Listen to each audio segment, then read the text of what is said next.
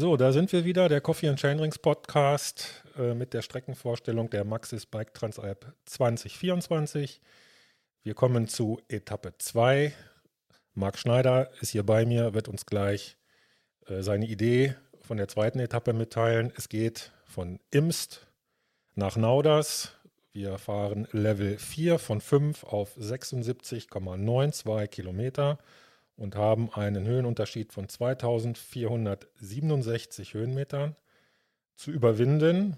Interessant ist bei dieser Etappe noch anzumerken, dass sich dass, äh, der Untergrund ähm, neben Wald- und Wiesenwege und Pfad- und Singletrail summiert auf 20 Prozent.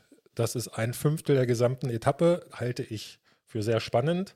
Sie sieht auch spannend aus, obwohl man auch sagen kann, so ein bisschen hat sie den Eindruck von einer Überführungsetappe, Marc.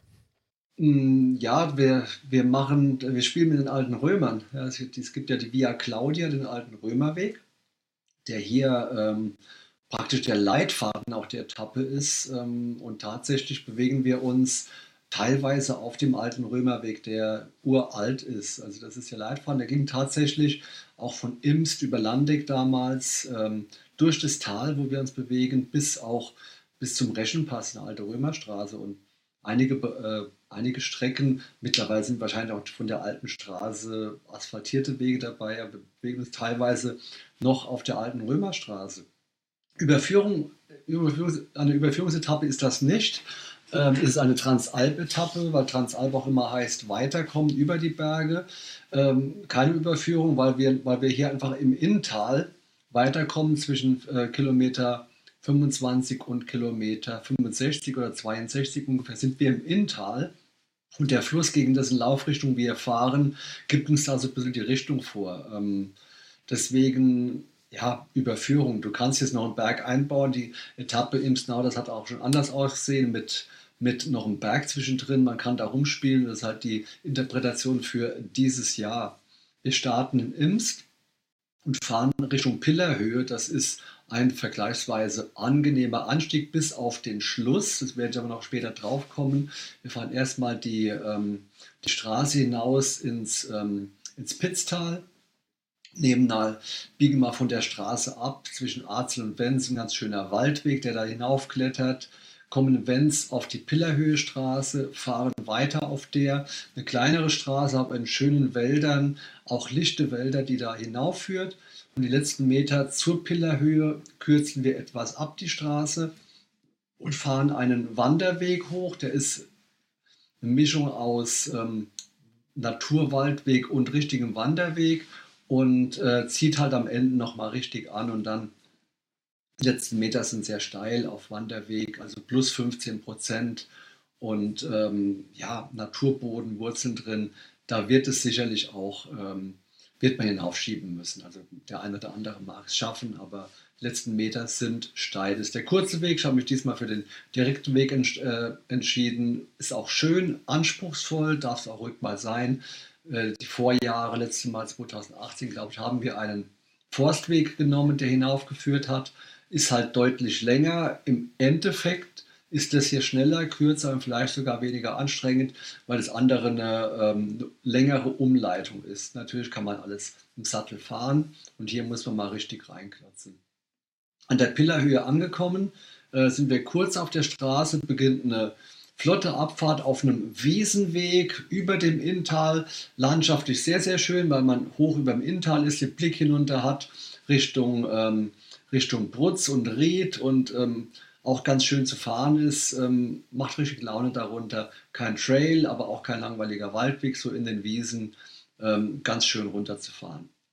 Kommen dann in Faggen bei Brutz ins Inntal und jetzt schlängeln wir uns entlang des Inn mit immer mal wieder Abstechern auf diesen Naturweg, die alte Via Claudia, besonders zwischen Ried und Tösens. Gehen wir mal auf die äh, linke Innenseite für uns rechts, weil wir gegen die Fließrichtung fahren.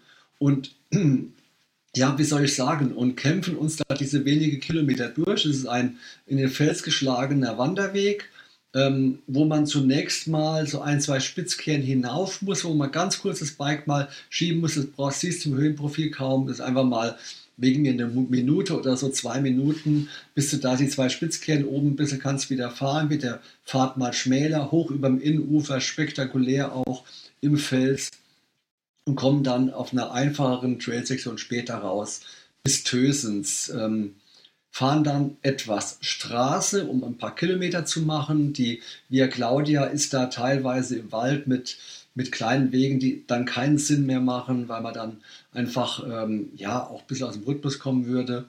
Und kommen kurz vor Pfunds wieder auf diesen Römerweg auf einen schönen Teil für zwei, drei Kilometer, der dann bis Pfunds führt. Macht Spaß zu fahren, wieder hoch über dem Innufer. Schöne Pfade, alles einfach zu fahren und landschaftlich sehr schön. Mit Blick hinunter zum Inn, der 50, 70 Meter unter einem fließt. Also es macht schon Spaß zu fahren. Dann ähm, hatte ich die Idee, auf der Strecke zu fahren, die wir zuletzt 2012 gefahren sind, von der Kobler Alm, dann von Kobel hinunter Richtung Kaidansbrücke gibt es einen ganz schönen Trail. Um da hinaufzukommen, muss man kurz auf die Straße nach Kobel. Äh, ist hier nochmal ein anständiger Schnapper, über 200 Höhenmeter Asphalt, aber dennoch äh, eine ganz gute Steigung. Also nicht, nicht, dass man schieben müsste, aber ist es deutlich über 10 Prozent ähm, muss man schauen, dass man einen kleinen Blatt ähm, da hinauffährt. Die Abfahrt hinunter lohnt sich, ein schöner Trail, wie gesagt, letztmals bei der Transalp 2012 dabei, kommt dann unten wieder auf diese alte Via Claudia, auch Trail, Wiesenweg, Kombination, schön zu fahren, bis man letztlich in Kajetansbrücke, wo dann die Bundesstraße nach Nauders geht, wieder aus dem Wald ausgespuckt wird. Ähm, wieder eine kleine Überführungsstrecke bis an die Schweizer Grenze in Martina. Wir fahren über die Hauptstraße, ähm, die aber etwas weniger Verkehr hat, weil die große Straße, die Bundesstraße, letztlich hinauf nach Nauders führt. Von Martina auf dem Radweg weiter am Inn bis zum kleinen Dorf Sklamischott. Und jetzt beginnt äh, nochmal ein anständiger Berg, der letzte der Etappe, ein Anstieg über circa 500, 600 Höhenmeter hinauf zur Schweizer Grenze wieder, Schweiz-Österreicher Grenze, oben beim Losschrofen. Das sieht man oben im Höhenprofil ganz oben so ein kleiner Pfad, der hinaufführt. Da muss man das Bike definitiv mal kurz schieben. Äh, ich war dann noch im Herbst, habe es mir nochmal angeschaut. Ist keine lange Strecke, also wir reden von Streckenlänge wenige hundert Meter, 200, 300, ich weiß nicht mehr auswendig, aber äh, nichts, was besonders wert wäre zu, zu erwähnen, aber muss man kurz vom Bike und da einfach über einen Wanderweg, der über Wurzeln aufwärts geht, nicht mal so steil, aber einfach nicht, nicht zu fahren.